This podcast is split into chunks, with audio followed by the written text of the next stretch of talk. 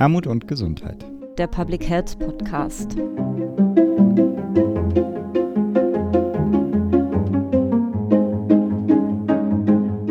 Herzlich willkommen zur 29. Episode des Podcasts Armut und Gesundheit, der Public Health Podcast. Wir sitzen heute wieder in einer neuen Konstellation zusammen. Für das Kongressteam ist heute meine Kollegin Marion Amler mit dabei. Hallo an dich, liebe Marion. Hallo Maren. Und ich, mein Name ist Maren Janella und wie immer, wenn wir aufnehmen, ist unser Mitpodcaster Philipp Schunke dabei. Hallo auch an dich, lieber Philipp. Salut allerseits. Und wir haben wieder großartige Diskutantinnen eingeladen, die ich Ihnen gerne einmal vorstellen möchte. Es ist zum einen Frau Professorin Diana Out. Frau Out ist Professorin am Fachbereich Sozialwesen an der Fachhochschule Bielefeld. Herzlich willkommen an Sie, liebe Frau Out. Danke, gerne. Dann möchte ich Ihnen gerne Silvia Habekost vorstellen. Frau Habekost ist eine Verdi-aktive Krankenpflegerin und auch an Sie herzlich willkommen, liebe Frau Habekost. Ja, gerne. Und ich darf Ihnen Herrn Professor Heinz Rundgang vorstellen, mein ehemaliger Dozent der Uni in Bremen. Er kann sich nicht mehr an mich, aber ich mich noch gut an ihn erinnern. genau, er ist Professor an der Uni Bremen und leitet dort die Abteilung für Gesundheit, Pflege und Alterssicherung. Herzlich willkommen, lieber Herr Rothgang. Hallo. Und unsere Runde komplettiert heute Lea Reiber. Frau Reiber ist Mitarbeiterin im Projekt Care for Care.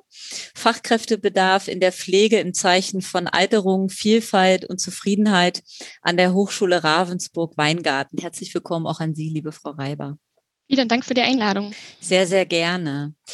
Bevor wir inhaltlich einsteigen, haben wir wieder etwas für unsere Rubrik Neues vom Kongressteam. Und zwar bist du heute das erste Mal in dieser Podcastaufnahme mit dabei, liebe Marion. Und ich finde es schön, wenn du ganz kurz was zu dir sagen könntest. Äh, ja, ich musste ein bisschen schmunzeln, dass ich in diese Rubrik komme, denn ich bin tatsächlich jetzt schon seit zehn Jahren mische ich mit und bin beim Kongress dabei und gehöre also eigentlich eher zum alten Eisen als in die Rubrik Neues.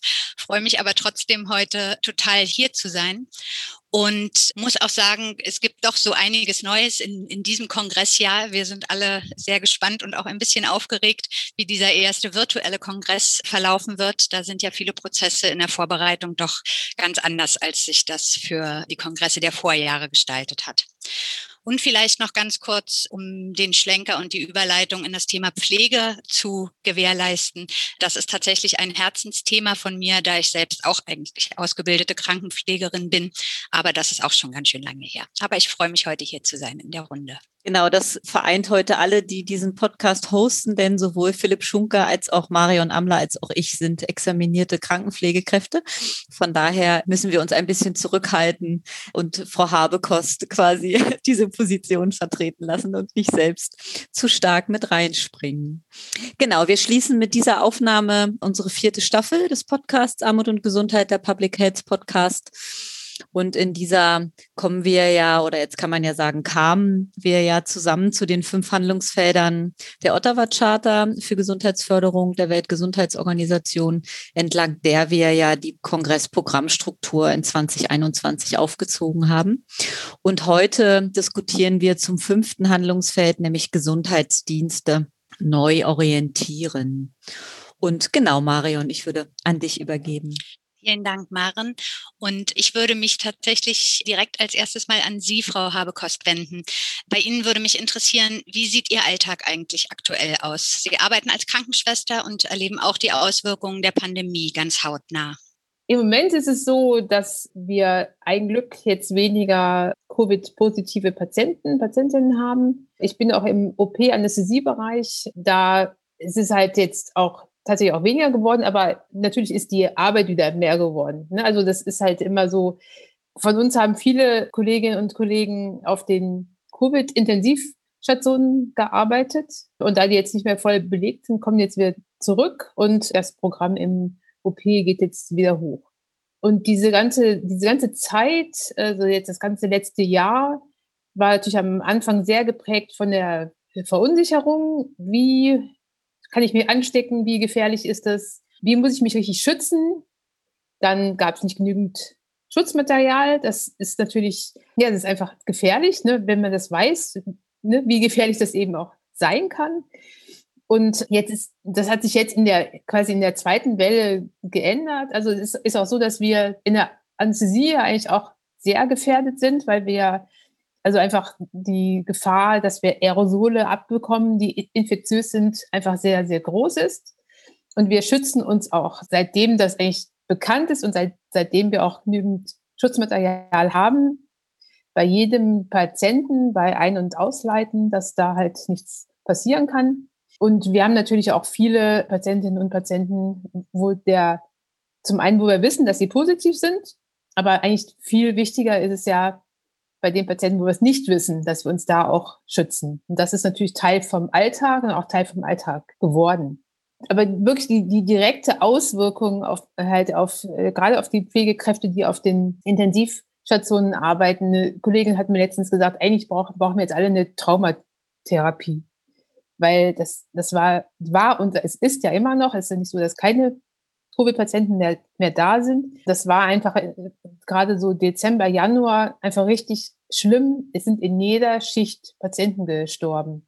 Und sie meinten dann zu mir, dass das Schlimmste für sie war, dass sie die, die Leichen selber in die Leichensäcke packen mussten. Ja, so, so Tätigkeiten, die wir ja sonst nie, nie machen müssen. Und aber auch, dass halt wirklich in jeder Schicht Patienten sterben. Das ist selbst auf Intensivstationen passiert das nicht. Also das vielleicht mal einer, aber halt nicht in jeder und dann gleich noch, gleich noch mehr, dass Betten nur frei werden, wenn die Patienten sterben. Das ist schon, diese, diese Belastung ist einfach ungeheuer groß. Und die ganze Zeit in Schutzmaterial zu arbeiten. Also ne, mit Maske und dann halt die FFP3-Masken mit Brillen und Schutzkette oder Visiere und halt auch wirklich die ganze Zeit, also da auch nicht aus diesen Zimmern rauszukommen. Ich glaube, das, das kann man sich gar nicht vorstellen, dass man acht Stunden in so einem Zimmer zubringt, weil man halt auch, weil es halt keine Schleusen gibt, um dich vernünftig auszuschleusen und weil man ja auch wirklich die ganze Zeit auch beschäftigt ist.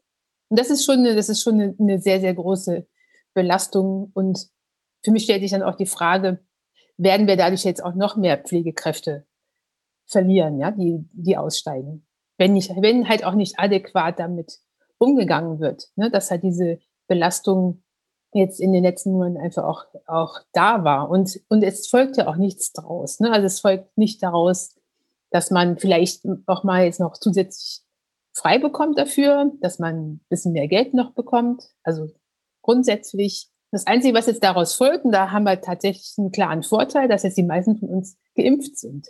Also das, äh, das ist jetzt, ne, das haben wir uns ja auch, auch eigentlich auch schwer erkauft, ja, dass wir jetzt sozusagen zu den Privilegierten gehören, die jetzt auch schon den, den vollen Impfschutz haben. Ja, total spannender Einstieg und genau, da fände ich es sehr spannend. Sie haben schon ein bisschen angeteasert, aber dass wir zum späteren Zeitpunkt auch nochmal dazu kommen, was wären denn so aus Ihrem Wunsch Reaktionen, die Sie sich auf diesen Befund äh, wünschen würden, von uns als Gesellschaft, aber auch quasi von uns als Public Health Community. Das bin ich mal gespannt, was Sie da später noch quasi zu sagen. Vorher würde ich noch mal zu Ihnen kommen wollen, Frau Reiber. Deckt sich denn das, was Frau Habekost gerade gesagt hat, so mit Ihren Befunden? Erstmal vielen Dank, Frau Habikost, für Ihre Darstellung aus der Praxis. Die empirischen Erhebungen in unserem Forschungsprojekt Care for Care fanden noch vor der Corona-Pandemie statt noch vor dem Beginn. Aber die Daten zeigen ganz klar, dass professionell Pflegende nicht erst seit Covid-19 im Krisenmodus arbeiten, sondern im Berufsfeld Pflege existiert die Krise als Normalzustand einfach seit vielen Jahren. Also so liegt ein eklatanter Fachkräftemangel vor, der durch Herausforderungen in der Personalgewinnung, aber auch in der Personalbindung gekennzeichnet ist.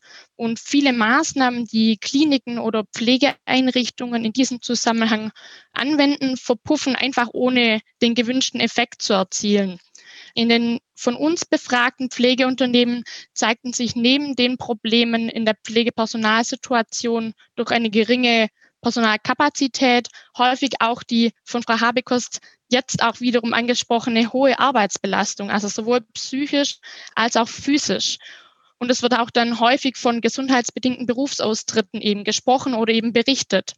Und an dieser Stelle konnten wir beispielsweise auch einen deutlichen Zusammenhang darstellen zwischen hoher Arbeitsbelastung der Pflegekräfte, hoher Fehlzeiten und Krankenstand, aber auch den gesundheitsbedingten Berufsaustritten. Mm, so ist es eigentlich wenig verwunderlich, dass die befragten Personalverantwortlichen die Anwendung solcher gesundheitsbezogener Maßnahmen oder Maßnahmen zur Vereinbarkeit von Beruf und Familie oder Privatleben mehrheitlich als erfolgreich zum Personalerhalt bewerteten.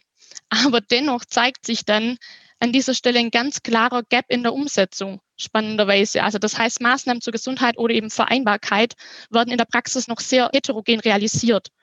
Und dabei steht die Umsetzung, sage ich mal, solcher Maßnahmen, die dem Pflegepersonal als Entlastung oder Unterstützung dienen sollten, wiederum im Zusammenhang mit den Problemlagen in den Pflegeeinrichtungen, dass es so zu einem Art Teufelskreis, nenne ich das jetzt mal, kommt. Am besten lässt sich das Phänomen, finde ich, immer darstellen anhand von einem verlässlichen Dienstplan. Denn sobald eine Person unvorhergesehen ausfällt, bricht das ganze Konstrukt zusammen und die noch vorhandenen Mitarbeiter werden zu weiteren Diensten herangezogen, was mit dem Verlust der Verlässlichkeit einhergeht. Und hierzu muss es eben Maßnahmen geben, um so etwas beispielsweise abzufedern und diese Belastung ausgleichen zu können.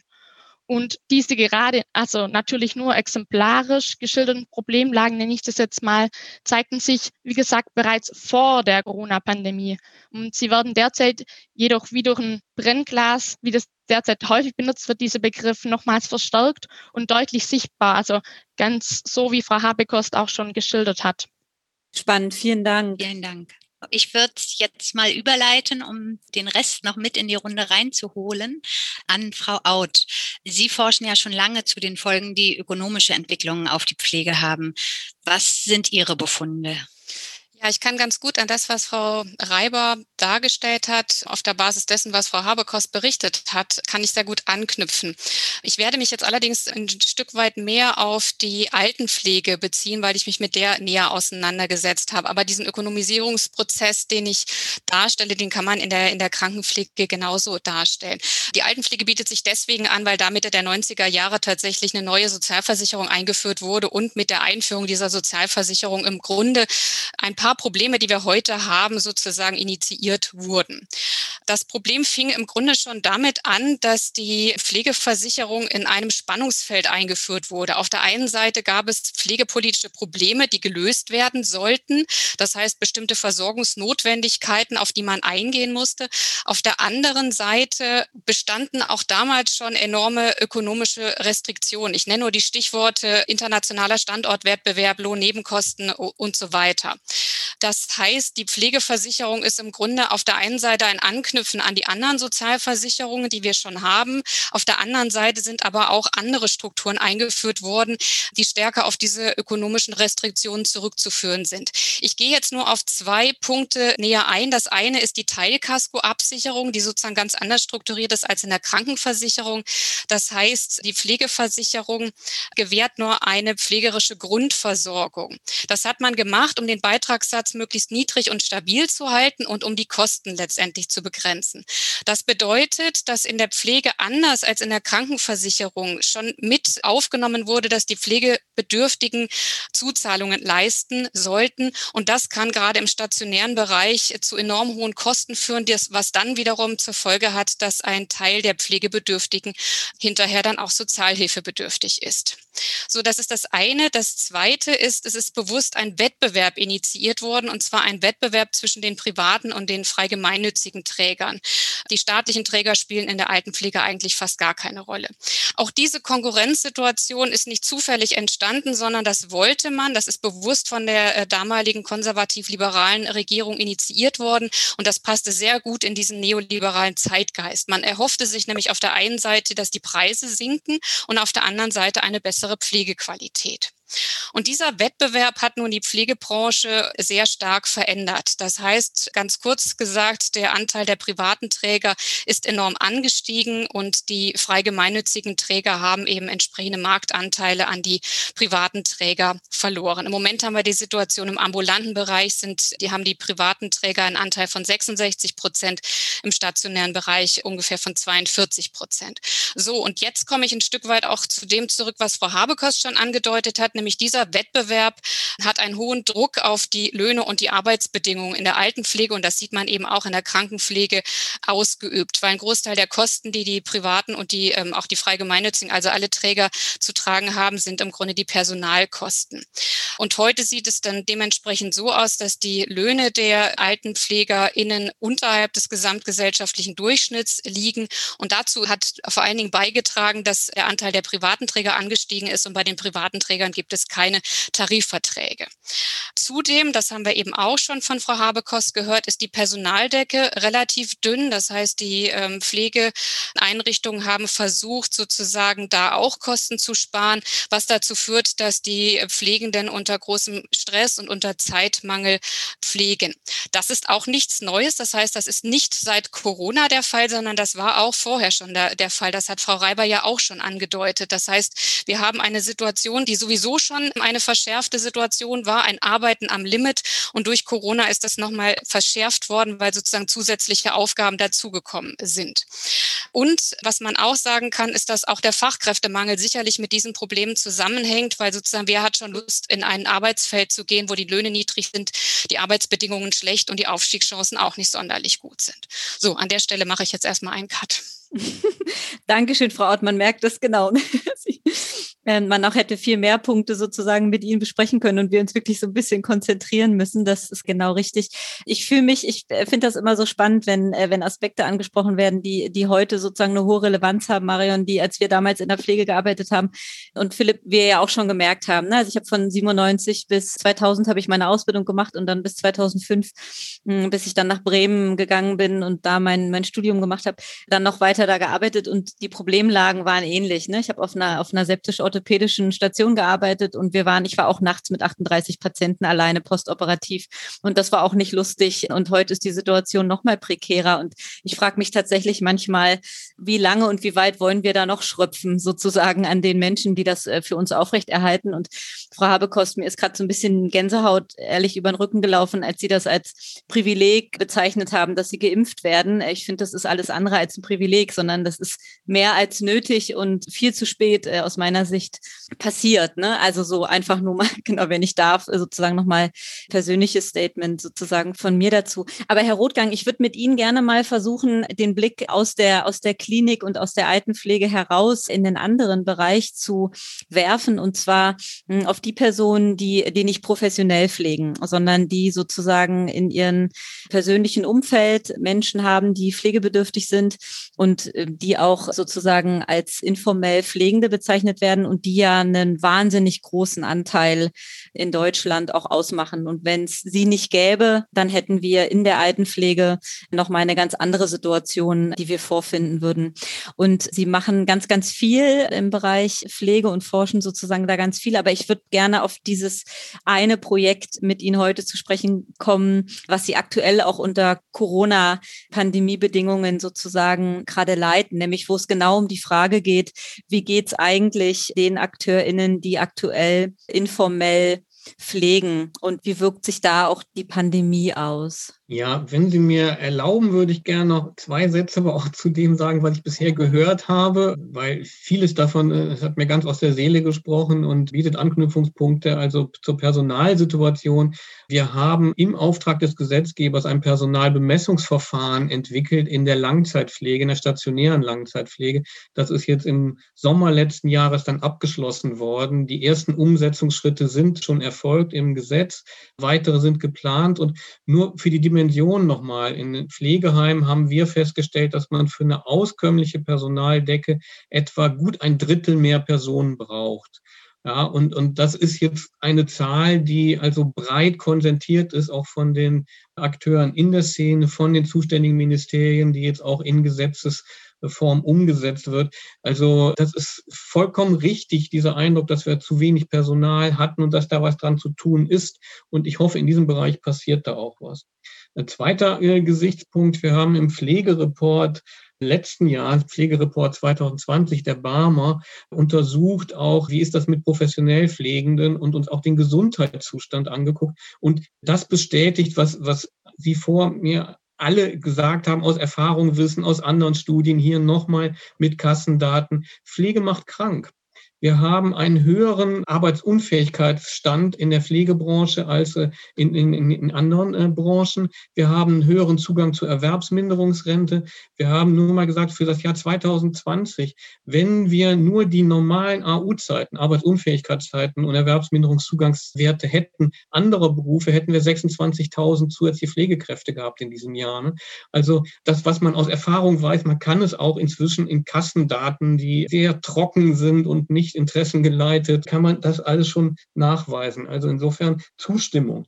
Aber hierzu zu Ihrer Frage, in der Langzeitpflege, pflegende Angehörigen werden ja häufig als größter Pflegedienst der Nation, Rückgrat der Pflege und, und so weiter bezeichnet. Und auch das ist zutreffend. Wir haben schätzungsweise sechs bis sieben Millionen Menschen, die äh, Pflegebedürftige im Sinne der Pflegeversicherung pflegen. Sechs bis sieben Millionen, das ist eine ganze Menge. Und auch da kann man jetzt schauen, wie ist die Situation gewesen vor Corona und belastend. Ne? Schlicht gesagt belastend. Psychisch belastend, physisch belastend. Auch da kann ich jetzt ne, Werbeblock wieder äh, kurz auf einen Pflegereport verweisen. Pflegereport äh, der, der Barmer im Jahr 2018. So die, die die letzte Schlussfolgerung, die wir haben, wir haben da Pflege, pflegende Angehörige befragt und äh, die letzte Zahl, die mir auch in Erinnerung geblieben ist, war dann die, Antwort auf die Frage, können Sie sich vorstellen, das weiterzumachen? Und wir hatten knapp 200.000 pflegende Angehörige, die gesagt haben, unter den gegebenen Umständen steige ich demnächst aus. Ich schaffe das nicht mehr. Die anderen, die drin bleiben, haben auch gesagt, wie schwierig das ist, haben gesagt, aber ja, ich, ich kriege das vielleicht noch gerade hin, aber ein Teil steht eben auch davor, auszusteigen. Das heißt, wir haben eine wahnsinnige Belastung. Und jetzt kommt Corona. Ne? Und was bedeutet Corona? Das bedeutet, äh, obwohl anfangs in der ersten Welle ja gar nicht so viele tatsächlich infiziert sind, eine Mehrheit hat Angst. Angst davor, sich anzustecken, auch bei den pflegenden Angehörigen. Das bedeutet, dass die professionelle Versorgung in großen Teilen wegbricht. Tagespflegen werden geschlossen, das geht nicht mehr. Ambulante Dienste stellen ihren Service ein. Diejenigen, die den Service nicht einstellen, werden aber auch nicht mehr im gleichen Maße angefragt, weil natürlich die Angst besteht, mit dem Pflegedienst auch das Virus ins Haus zu kriegen. Das heißt, dann weitere Säule, die Osteuropa überwiegend mittel- und osteuropäischen äh, informellen Pflegekräfte, also die, die Live-ins, die 24-Stunden-Pflegen, wie immer wir das bezeichnen mögen, sind zu nicht geringen Teilen anfangs nach Osteuropa zurückgegangen. Und das heißt, das System ist wahnsinnig unter Druck geraten. Und wir haben da, und Sie, Sie haben das angesprochen, auch eine Befragung gemacht. 1200 pflegende Angehörige haben wir befragt. Und jetzt nur solche im Alter bis 67, weil wir da auch die Doppel- und Dreifachbelastung abbilden wollten. Und das Ergebnis war jetzt letztlich nicht überraschend, aber trotzdem ist es äh, natürlich für einen Wissenschaftler gut, wenn man es mal schwarz äh, auf weiß vor Augen hat. Ne? Nämlich genau das ist passiert, was wir erwartet haben. Die pflegenden Angehörigen fühlen sich belasteter, die fühlen sich äh, in ihrer Gesundheit, in der subjektiv eingeschätzten Gesundheit deutlich schlechter. Und wir wissen, dass subjektiv eingeschätzte Gesundheit ein ziemlich guter Indikator ist für, für Gesundheit. Aus anderen Studien, die das korrelieren mit objektiv gemessenen. Das ist nicht nur so gefühlt, sondern das ist ziemlich, ein ziemlich guter Indikator. Also die Gesundheit hat sich verschlechtert, die Lebensqualität hat sich verschlechtert, die Belastung ist raufgegangen. Also überall Warnanzeigen in einer Situation, die sowieso schon angespannt ist. Und das ist das, was wir in der ersten Welle jetzt gemessen haben in unseren Befragungen. Jetzt haben wir die zweite Welle und ich habe dazu keine Daten, weil unsere Befragung jetzt bei Pflegediensten läuft noch. Aber man kann sich sehr wohl vorstellen, dass diese erste Welle, viele haben sie noch überstanden und haben gedacht, okay, dann ist es das. Und dann kommt die zweite Welle und es geht wieder drauf. Und meine, wenn ich jetzt nochmal auf, auf die Kollegin eingehen darf, ne, Krankenhäuser, was wir da jetzt erleben, ne, dass jetzt gesagt wird, no, sind noch Intensivbetten frei, ne, äh, ist ja alles nicht so schlimm. Wie das jetzt wirkt auf Pflegekräfte, die zweimal jetzt eine Krise wirklich unter Aufbringung aller Willenskraft gemeistert haben und jetzt heißt es, lasst uns lockern, die kriegen auch eine dritte Welle noch hin. Das mag man sich gar nicht vorstellen. Herzlichen Dank, Herr Rothgang. Vielen Dank auch für die Einblicke, die Sie uns gewährt haben. Ich habe so drei Halbsätze mitgeschrieben. Krise als Normalzustand, Arbeiten am Limit und Pflege macht krank. Das, also das sind die drei Punkte, die, glaube ich, auch nochmal gut zusammenfassen, wie Sie die derzeitige Situation einschätzen und beschreiben würden. Und wenn Sie erlauben, würde ich jetzt langsam überleiten, auch nochmal zum Kongress Armut und Gesundheit. Wir haben ja einige Veranstaltungen in diesem Themenkomplex auch geplant. Und da würde ich zuerst mal an Sie, Frau Out und Frau Habekost, fragen. Wir sitzen ja auch deshalb hier in dieser Konstellation zusammen, weil Sie eine äh, Veranstaltung auf dem Kongress umsetzen werden, die heißt Systemrelevant, Perspektiven für die gesellschaftliche Anerkennung von Pflege. Können Sie uns einen kleinen Einblick geben, was Sie da genau vorhaben? Vielleicht Frau Out, beginnen Sie. Ja, naja, was wir jetzt schon auch andiskutiert haben, ist im Grunde, dass das, was wir in der Pflege sehen, Pflege am Limit, Pflege macht krank, im Grunde ja bedeutet, dass die Pflege scheinbar keine so große gesellschaftliche Anerkennung erfährt. Das stimmt aber nur halb. Auf der einen Seite sehen wir jetzt gerade durch die Corona-Krise, dass der Pflege, egal ob Krankenpflege oder Altenpflege, eine große gesellschaftliche Aufmerksamkeit zuteil wird. Wir sehen, dass die Pflegekräfte genauso wie die ErzieherInnen, wie wie die Arbeiterinnen in den, in den Supermärkten im Grunde jetzt als systemrelevant gelten. Das heißt, sie stehen im Zentrum der Aufmerksamkeit. Wir sehen, dass das, was sie an Arbeit tätigen gesellschaftlich notwendig ist, dass es unverzichtbar ist, dass es zur kritischen Infrastruktur gehört und so weiter. Das heißt, auf eine gewisse Art und Weise äh, erhält die Pflege jetzt eine gesellschaftliche Anerkennung. Auch das war vor Corona schon so. Wenn wir uns diese äh, ganzen Studien oder Befragungen zum Berufsprestige anschauen, dann war die Pflege schon immer relativ weit oben. Egal ob Forsa oder Allensbach, die steht immer auf Platz zwei oder drei, also ganz weit oben, kurz hinter den Feuerwehrleuten. Aber aber das drückt sich in nichts aus. Wenn es um gesellschaftliche Anerkennung geht, sind wir immer ganz schnell, oder ich bin in meinen Gedankengängen immer ganz schnell bei dem Thema, ja, Anerkennung ist ja schön und gut, aber das muss sich auch irgendwie auszahlen. Wenn es ein systemrelevanter Beruf ist, wenn der so wichtig ist, wenn man dafür Wissen, Fachwissen benötigt, dann sollte man auch diese Berufe entsprechend entlohnen und auch die Arbeitsbedingungen entsprechend ausgestalten. Das ist aber in vielen dieser systemrelevanten Berufen, zu denen eben die Pflege auch gehört, nicht der Fall.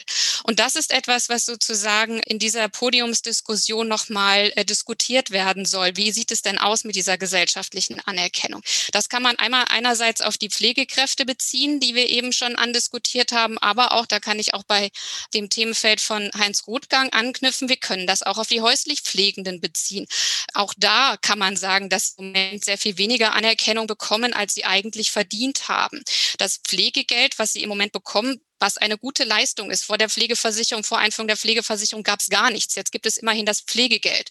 Vergleichen wir aber diese symbolische Geldleistung mit dem Elterngeld, also im Grunde auch einer anderen Art von Sorgearbeit, dann ist es dann doch eher eine symbolische Leistung, während sich das Elterngeld am vorherigen Einkommen bemisst. Also von daher wieder ein Ungleichgewicht zwei unterschiedlicher Sorgetätigkeiten. Und man sieht es auch in der rentenrechtlichen Anerkennung. Auch hier sozusagen schneidet die rentenrechtliche Anrechnung von Pflegezeiten deutlich schlechter ab als als bei Kinderbetreuungszeiten. Also es muss schon ein hoher Pflegegrad vorliegen, damit man so halbwegs sozusagen auf die Zeiten bekommt, ähm, die jede Mutter, jeder Vater durch Kindererziehung bekommt. Also auch da, auch hier unter diesem Aspekt gesellschaftliche Anerkennung verstanden, auch als materielle Anerkennung, ist auch im Bereich der pflegenden Angehörigen noch deutlich Luft nach oben. Und ich möchte noch mal zwei, drei Sätze zu einer Studie sagen, die ich mit äh, Kolleginnen zusammen gemacht habe, in der wir pflegende Angehörige befragt haben und auch da festgestellt haben, dass die gesundheitlichen Einschränkungen oder Beeinträchtigungen relativ groß waren. Und wenn Herr Rothgang festgestellt hat, dass sehr viele pflegende Angehörige die Tendenz äußern, aus der Pflege auszusteigen, weil ihnen die Anforderungen zu groß sind, dann kann ich aus der Perspektive qualitativer Interviews dazu fügen. Es gab Pflegesituationen, in denen ich froh gewesen wäre, wenn die, es waren vor allen Dingen Frauen, ausgestiegen wären, weil sozusagen das Pflegearrangement so prekär war, dass man das Gefühl hatte, sie brauchen dringend Hilfe von außen, um sozusagen diese prekäre Situation aufzulösen. Also das sind alles Themenfelder, die in dieser Podiumsdiskussion thematisiert werden sollten. Herzlichen Dank, Frau Out. Möchten Sie noch kurz ergänzen, Frau Habekost? Na, ich komme ja von der, von der Praktikerin-Seite und auch eigentlich von der, auch von der kämpferischen Seite. Also gesellschaftliche Anerkennung ist sehr schön und gut. Klar, auch eine finanzielle, materielle Aufwertung. Was wir aber halt auch brauchen, ist auch einen gesellschaftlichen Druck, dass sich die Politik und die Gesetze, die dahinter stehen, ändern. Und das hätte halt auch für uns ein, halt auch eine Auswirkung auf unsere Arbeitsbedingungen. Herr Rothgang hat ja eben gesagt, wie viel mehr Personal es bräuchte in der Langzeitpflege. Und es gibt auch Zahlen und Untersuchungen, wie viel mehr Personal jetzt nicht nur in der Pflege es bräuchte in den Krankenhäusern. Und wir sind halt nach wie vor diesem, diesem Wettbewerbsdruck und diesem Gewinndruck und diesem Markt unterworfen, obwohl es jetzt wirklich deutlich geworden ist, dass es halt, dass es Bereiche sind, die zur Daseinsvorsorge gehören. Und da gehört kein Markt und kein Gewinnstreben rein, ja, sondern da gehört das finanziert, was halt nötig ist, ja. Und wir brauchen gesetzliche Vorgaben, wie viel Personal zum Beispiel einfach da sein muss. Und dass man halt auch nur so viel Patienten versorgen kann. Das würde auch, das, das ändert Arbeitsbedingungen. Alles, alles andere hilft da nicht. Und wenn das der Gesetzgeber nicht macht, und das ist im Moment nicht so wirklich in Aussicht, ja, kämpfen wir halt dafür. Und zwar, dann muss man es eben auf betrieblicher Ebene mit Tarifkämpfen erreichen. Und das, dafür, dafür stehe ich dann eben auch. Und das, für mich ist es halt auch ein Teil von diesem, von diesem Thema, ja, dass, dass, dass es halt wichtig ist, dass uns wird niemand die, diese besseren Arbeits, Bedingungen geben, wenn wir dann, dann nicht selber für kämpfen. Die andere Folge ist halt, es gehen noch mehr Leute aus dem Beruf raus oder reduzieren ihre Arbeitszeit. Das ist für mich ein ganz wichtiger Punkt. Klasse und ich bin sehr froh, dass Sie gemeinsam mit Frau Out auch in einer der Veranstaltungen auf dem Kongress hm, das nochmal deutlich machen werden und hoffentlich auch mit ganz vielen dazu in den Diskurs kommen. Eine zweite Veranstaltung, die es geben wird auf dem Kongress, ist eine, die gemeinsam von Frau Out und Herrn Rothgang und weiteren koordiniert wurde. Sie nennt sich Finanzierungs- oder Strukturreform, aktuelle Gerechtigkeitsdebatten um die Langzeitpflege. Mögen Sie noch mal kurz anteasern, was da dieses Publikum erwartet? Vielleicht starten Sie, Herr Rothgang. Ja, es ist ja gerade schon angesprochen worden. Ein großes Problem ist die finanzielle Belastung auch, die Pflegebedürftigen ausgesetzt sind. Und Frau Out hatte darauf hingewiesen, äh, bei Einführung der Pflegeversicherung wurde sie als Teilkaskoversicherung bezeichnet. Allerdings muss man sagen, was damals äh, als Teilkasko galt, wird heute als Vollversicherung bezeichnet. Was Norbert Blüm nämlich meinte, ist, gerade im Pflegeheim, ist, dass die Pflegekasse die pflegebedingten Kosten zahlt, dass die öffentliche Hand die Investitionskosten zahlt und dass der Bewohner die sogenannten Hotelkosten zahlt. Das heißt, die äh, Kosten für Unterkunft und Verpflegung. Das heißt, die Pflegekosten sollte die Pflegekasse ganz bezahlen. Das kann man in der Gesetzesbegründung auch noch nachlesen. Das kann man auch noch im ersten Bericht der Bundesregierung zur Pflegeversicherung nachlesen. Da finden sich dann solche Sätze wie, die Pflegekasse soll in der Regel die Pflegekosten abdecken. Wenn wir uns dann anschauen, wo wir in Wirklichkeit inzwischen sind, bei den Pflegekosten haben wir bundesweit einen Eigenanteil von 800 Euro. Insgesamt haben wir einen Eigenanteil von mehr als 2000 Euro monatlich. Ein Drittel der Heimbewohner kann das noch aus dem eigenen Alterseinkommen abdecken. Ein weiteres Drittel hat Vermögensverzehr. Ein Drittel ist in der Sozialhilfe. Der Sozialhilfeanteil steigt in den letzten Jahren. Ja, die Eigenanteile steigen in den letzten Jahren. Mit dem zweiten Pflegestärkungsgesetz 2017 sind die mal runtergegangen und zwar für ein Quartal um einen lächerlichen Betrag. Seitdem steigen sie wieder an. Und wenn wir überlegen, was jetzt passieren muss, was aus der Diskussion von vorhin ja auch klar geworden ist, was aber auch schon verabredet ist, beispielsweise in der konzertierten Aktion Pflege, nämlich mehr Personal, und besser bezahltes Personal.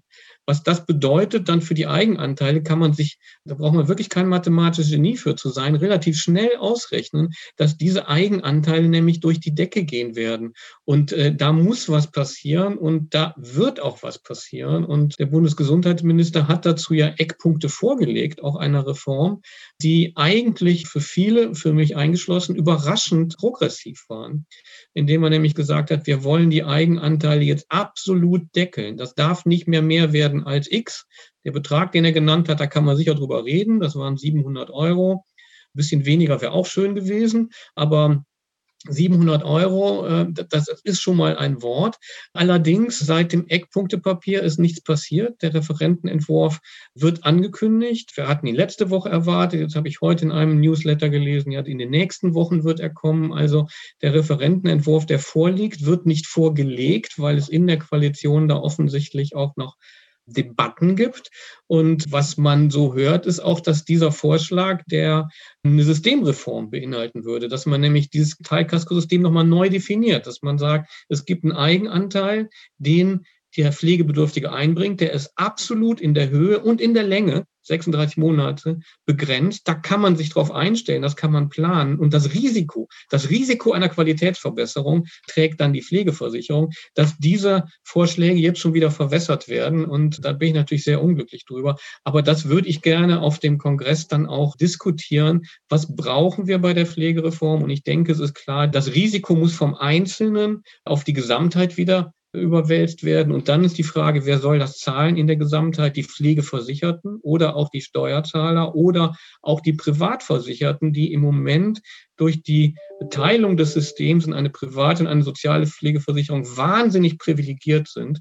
Geht man da auch nochmal ran? Oder welche anderen Methoden gibt es, das Geld in die Pflegekassen reinzuspülen? Also das sind alles Fragen, von denen ich hoffe und vor Ort, wir, wir müssen das mal schauen, was wir da hinkriegen, ne, dass wir auf dieser Veranstaltung da einen großen Teil von behandeln können. Genau, Frau Out, gerne noch in Ergänzung. Ja, ein paar kleinere Ergänzungen. Mein Job, wenn ich es richtig verstanden habe, soll sozusagen sein, nochmal wirklich aus der Perspektive der Pflegenden da drauf zu schauen. Also einmal der beruflich Pflegenden und einmal der häuslich Pflegenden. Ähm, über beide Gruppen haben wir jetzt schon ein bisschen gesprochen. Das wird auch Thema in diesem Fachforum äh, sein.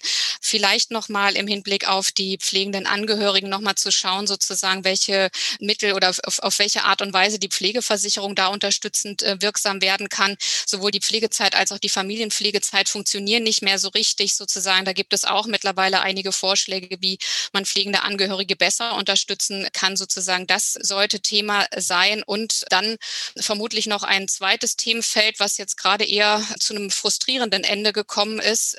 Die konzertierte Aktion oder über die konzertierte Aktion Pflege sollte versucht werden, einen Tarifvertrag für die Pflegenden abzuschließen, der dann von Hubertus Heil als Arbeitsminister für allgemeingültig erklärt werden sollte. Da mussten jetzt noch zwei der kirchlichen Pflegekommission zustimmen und die Caritas hat das jetzt gerade abgelehnt. Das heißt, dieser Prozess wird jetzt vermutlich erstmal stocken, zum Erliegen kommen. Das werden wir sehen. Und da nochmal darüber zu diskutieren, was es dann für Alternativen geht. Frau Habekost hat es eben schon angesprochen. Vermutlich müssen die Pflegekräfte jetzt selber ran. Aber in der Altenpflege ist das etwas schwieriger als in der Krankenpflege, weil es sozusagen keine öffentlichen Träger gibt. Bei den Krankenhäusern sind es ja vor allen Dingen die, die, die öffentlichen Träger, über die sozusagen ein Tarifvertrag besteht. Bei der Pflege ist es etwas schwieriger. Sie haben sozusagen Großteil bei den Kirchen beschäftigt. Die haben den sogenannten dritten Weg sozusagen. Den würde es gar nichts bringen, in der Gewerkschaft einzutreten, weil sozusagen die dafür nicht zuständig sind. Diese, das ist äh, nicht vorgesehen. Bei den privaten Trägern gibt es keine Tarifverträge oder so gut wie keine Tarifverträge. Öffentliche Träger gibt es nicht. Insofern, das ist alles eine sehr schwierige Gemengenlage. Ich würde Ihnen aber mittlerweile, nachdem das, dieser Top-Down-Prozess zum Erliegen gekommen ist, würde ich Ihnen zustimmen. Es muss vermutlich von unten gehen. Also wir brauchen irgendeine Art von Bottom-up-Bewegung, die dazu beiträgt, dass, auch hier sind wir wieder beim Thema gesellschaftliche Anerkennung, dass die Pflegekräfte das irgendwie jetzt selber in die Hand nehmen. Ob es über Verdi läuft oder über eine andere Gewerkschaft, ob es über die Pflegekammern, die man versucht einzurichten, laufen wird oder in der Pflege gibt es mittlerweile sehr viele öffentlichkeitswirksame Bewegungen, den Care Slam, Pflege am Boden, wie auch immer. Also vielleicht gibt es andere Wege, aber irgendwie müssen die Pflegenden jetzt selber aktiv werden, um tatsächlich für ihre Rechte, für bessere Arbeitsbedingungen und höhere Löhne zu kämpfen. Das ist natürlich eine gruselige Aussicht. Ehrlich gesagt, äh, ich traue natürlich den Pflegekräften alles zu, aber würde ihnen so sehr wünschen, dass wir das quasi, was sie gerade leisten und was jetzt gerade quasi brennglasartig nochmal stärker ins öffentliche Bewusstsein kommt, dass man dem endlich mal adäquat begegnet und dass sie nicht in der Situation auch noch so stark für sich selbst aktiv werden müssen. Aber ich teile Ihren Befund, Frau Out, dass ich auch glaube, dass es wahrscheinlich nicht anders gehen wird. Aber ich finde das einfach, also gruselig in der Vorstellung, dass wir das gesellschaftlich nicht anders hinbekommen, Frau Habekost. Ich würde noch mal gerne zu Frau Reiber kommen, Marion. Genau. Auch Sie, Frau Reiber, kann man ja auf dem Kongress erleben. Und zwar sind Sie an einer Veranstaltung beteiligt, die sich nennt Konvergenz gesundheitlicher Krisen, Corona-Pandemie als Transformationsmotor für die pflegerische Versorgung. Diesen Titel müssen Sie, glaube ich, ein wenig erklären. Was ein Titel allerdings, ja. Dafür muss ich ein, genau. ein wenig ausholen, kann aber ganz gut Bezug, glaube ich, auch wieder nehmen zu meinen Vorrednern, Vorrednern. Also die Politik hat bereits vor der Corona-Krise zwar zunehmend das Pflegethema auf dem Schirm, und bemüht sich auch um Veränderungen im Klein-Klein, wie etwa mit der Kampagne Konzertierte Aktion Pflege. Aber der richtig große Wurf fehlt, also wie auch die Ausführungen von Frau Out und Herr Rothgan bereits betont haben. Und daher scheint es dringend erforderlich, dass nachhaltige Maßnahmen zu ergreifen, die über eine reine Formulierung der Wertschätzung und Anerkennung der Pflegeberufe hinausgehen. Die Qualität der pflegerischen Versorgung einer alternden Bevölkerung wie hier in Deutschland mit sich wandelnden Bedarfen ist nicht nur eng mit den finanziellen Fragen, die bereits genannt wurden, verbunden, sondern auch mit der Attraktivität der Pflegeberufe. Und Krisen können immer auch Anstoß für eine Veränderung gesellschaftlicher und politischer Rahmenbedingungen sein. Und deshalb werden in diesem Fachforum verschiedene Aspekte aufgegriffen, um zu reflektieren, welche kurzfristigen Auswirkungen die Corona-Pandemie hat und ob oder inwieweit diese einen Transformationsmotor für die pflegerische Versorgung und Attraktivität des Pflegeberufs darstellen. Konkret werden in dieser Veranstaltung zunächst empirische Ergebnisse zu Herausforderungen und Belastungen in der pflegerischen Versorgung während der Corona-Pandemie aus Sicht von Leitungskräften dargestellt. Zudem wird die Situation der Pflegebedürftigen beziehungsweise in der Altenpflege thematisiert und blitzlichtartig die vorhandenen Spannungsfelder in Bezug auf informelle, aber auch professionelle Pflege beleuchtet. Und ein weiterer Input, der sich wiederum sehr gut anschließen lässt an die Diskussion, die Pflege muss für sich selber einstehen, erfolgt zur Thematik Lobbyarbeit im Krisenmodus. Kann die berufliche Pflege Interessenvertretung? Und darüber hinaus wird noch die Attraktivität der Arbeit in der Pflege vor dem Hintergrund der Corona-Pandemie thematisiert. Also wie gewinnen und halten wir systemrelevantes Pflegepersonal? Und auf Grundlage dieser Mischung aus empiriegestützten und theoretisch konzeptionellen Vorträgen freuen wir uns auf spannende Diskussionen und natürlich auch den Input der Teilnehmenden am Kongress. Klasse, herzlichen Dank. Ich würde mit Blick auf die Zeit Sie alle nochmal um ein kurzes Schlussstatement bitten wollen. Und zwar, wenn Sie einen Wunsch hätten, sozusagen an uns als Gesellschaft oder auch an uns als Public Health Community, welcher wäre das?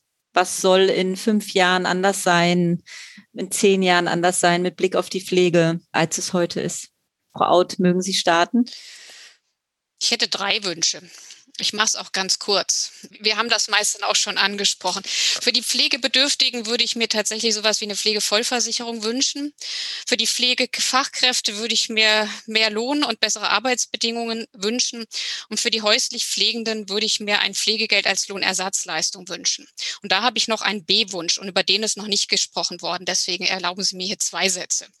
Das ist ein Ergebnis unserer empirischen Studie äh, gewesen bei der Befragung von pflegenden Angehörigen. Was was wir dringend bräuchten, wäre sowas wie ein Case Management für die pflegenden Angehörigen.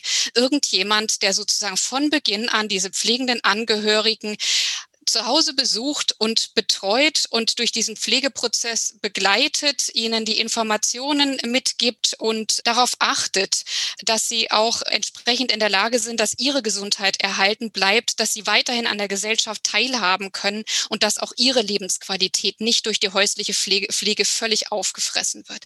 Das wäre mir sozusagen ein Wunsch, den ich, den ich hätte, um diesen pflegenden Angehörigen zu helfen.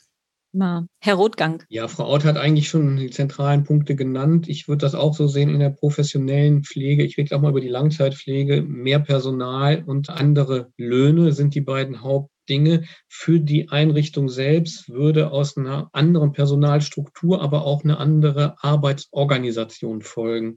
Und ich würde mir hier wünschen, dass wir in Heimen kompetenzorientiert pflegen und Kompetenzorientierung, jeder macht das, was seinem Kompetenzniveau entspricht, gleichzeitig mit Bezugspflege kombiniert wird. Das ist meines Erachtens die Herausforderung, vor der wir dastehen in den nächsten fünf Jahren.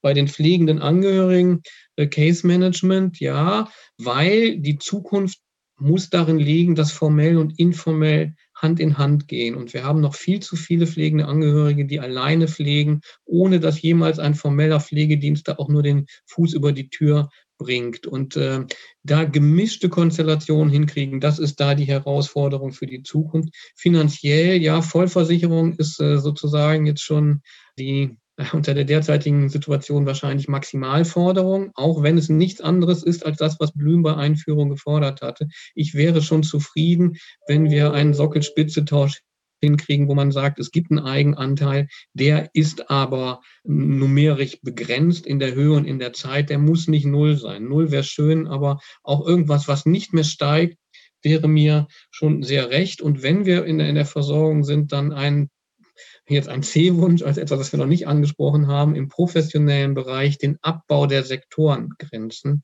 und Pflege in einer sektorenfreien Umgebung. Das heißt, Menschen überlegen, wo sie wohnen. Das ist ihre Entscheidung. Und je nachdem, wo sie wohnen, individuell, in der eigenen Wohnung, in Gruppen, in WGs oder anderen Formen gemeinschaftlichen Wohnens, in stärker institutionalisierten Formen, also klassischerweise Heim, Überall da kriegen sie die Pflege, die sie brauchen. Und wir kommen weg von einer Sektorentrennung, die heute dazu führt, dass innovative Angebote daran zerrieben werden an dieser Grenze, sind sie ambulant oder stationär. Frau Reiber. Ja, ich kann mich an dieser Stelle äh, nur anschließen und habe nur wirklich nur eine ganz kurze, prägnante letzten Hinweis, wo uns oder mir nochmal sehr wichtig wäre zu sagen, dass nicht nur über die Pflege gesprochen wird, sondern in Zukunft die Pflege selbst stärker in den Prozess der Veränderung mit einbezogen werden wird. Also einfach nochmal die Differenzierung zu schaffen, nicht nur über die Pflege zu sprechen, dieses Thema wichtig zu machen, sondern den Einbezug der Pflege zu schaffen, um die Veränderung voranzutreiben. Frau Habekost, Ihnen möchte ich gerne das Schlusswort geben. Das habe ich ja schon fast befürchtet. Das, was Sie am Schluss gesagt haben, wir haben letztens so eine Aktion gemacht, hört auf uns also das ist äh, genau das, was Sie gerade auch gesagt haben, Frau Reiber, dass ganz viel über uns geredet wird, aber uns nicht zugehört wird. Also das wollen wir ganz viele hören, wie schrecklich das alles ist, aber es will auch niemand hören, wie wir uns vorstellen, dass wir es ändern könnte. Und ne, die Veränderung, ich habe gestern am Internationalen Frauentag gesagt, wir, wir brauchen hier eine Revolution und die brauchen wir auch. Wir, die Politik muss sich maßgeblich und grundsätzlich verändern. Wir wollen keine Profite, wir wollen keinen Markt im Gesundheitswesen, wir wollen schon noch einen Markt, aber einen Markt darum, wie werden die Patienten und Patientinnen und die, und die zu Pflegenden am besten versorgt und gepflegt. Das muss das Ziel sein. Und das ist halt, dass wir Teil der Daseinsvorsorge ist, dass da niemand von profitiert, außer denen, die drinne arbeiten und die, die halt im Mittelpunkt von diesem System stehen. Und da, da brauchen wir keine Gewinnerwartungen, sondern wir brauchen eine bedarfsgerechte und kostendeckende Finanzierung dafür. Und da muss alles mit drinne sein und auch alles abgedeckt sein. Das ist das, was ich mir wünsche. Und das eigentlich wieder zurück, wie es auch tatsächlich auch, auch schon mal, schon mal war. Wir hatten, also ich, ich arbeite 30 Jahre in dem Beruf und da war es halt schon mal tatsächlich besser. Ne? Wir hatten mal ausreichend Personal und konnten uns auch um unsere Patienten, Patientinnen kümmern. Wir hatten sowas wie eine Be Bezugspflege. Das geht heute gar nicht mehr, weil wir keine Zeit mehr haben. Also wir brauchen eigentlich, ne, es ist eine Utopie, wir brauchen hier einen, Polit einen richtigen Politikwechsel und eine Revolution, genau. Genau, wir bleiben revolutionär, hoffentlich. Und ich freue mich sehr, äh, ankündigen zu dürfen, dass man sie erleben kann in diesen drei angekündigten Veranstaltungen. Einmal am zweiten Kongresstag, Mittwoch, den 17.03. ab 9.30 Uhr zur Finanzierung oder Strukturreform, Fragezeichen, aktuelle Gerechtigkeitsdebatten um die Langzeitpflege. Dann am selben Tag, Mittwoch, 17.03., direkt danach in der Veranstaltung ab 11.15 Uhr, systemrelevant, Fragezeichen, Perspektiven für die gesellschaftliche Anerkennung der Pflege. Und Donnerstag, den 18.03. nach der Mittagspause um 13.45 Uhr, Konvergenz gesundheitlicher Krisen, Corona-Pandemie als Transformationsmotor für die pflegerische Versorgung sind in allen Veranstaltungen noch Plätze frei. Zum Teil sind sie Teilnehmenden begrenzt. Von daher meldet euch schnell an, wenn ihr in den Veranstaltungen dabei sein wollt. Und die weiteren Veranstaltungen im Handlungsfeld 5 Gesundheitsdienste neu orientieren kommen mit in die Show Notes. Dann bleibt mir jetzt vielen Dank zu sagen für heute und Ihre Zeit und auch für die Möglichkeit, dass Sie beim Kongress Armut und Gesundheit dieses Handlungsfeld mittragen und wir sehen uns nächste Woche und bis dahin bleiben Sie gesund. Tschüss. Tschüss. Tschüss. Vielen Dank.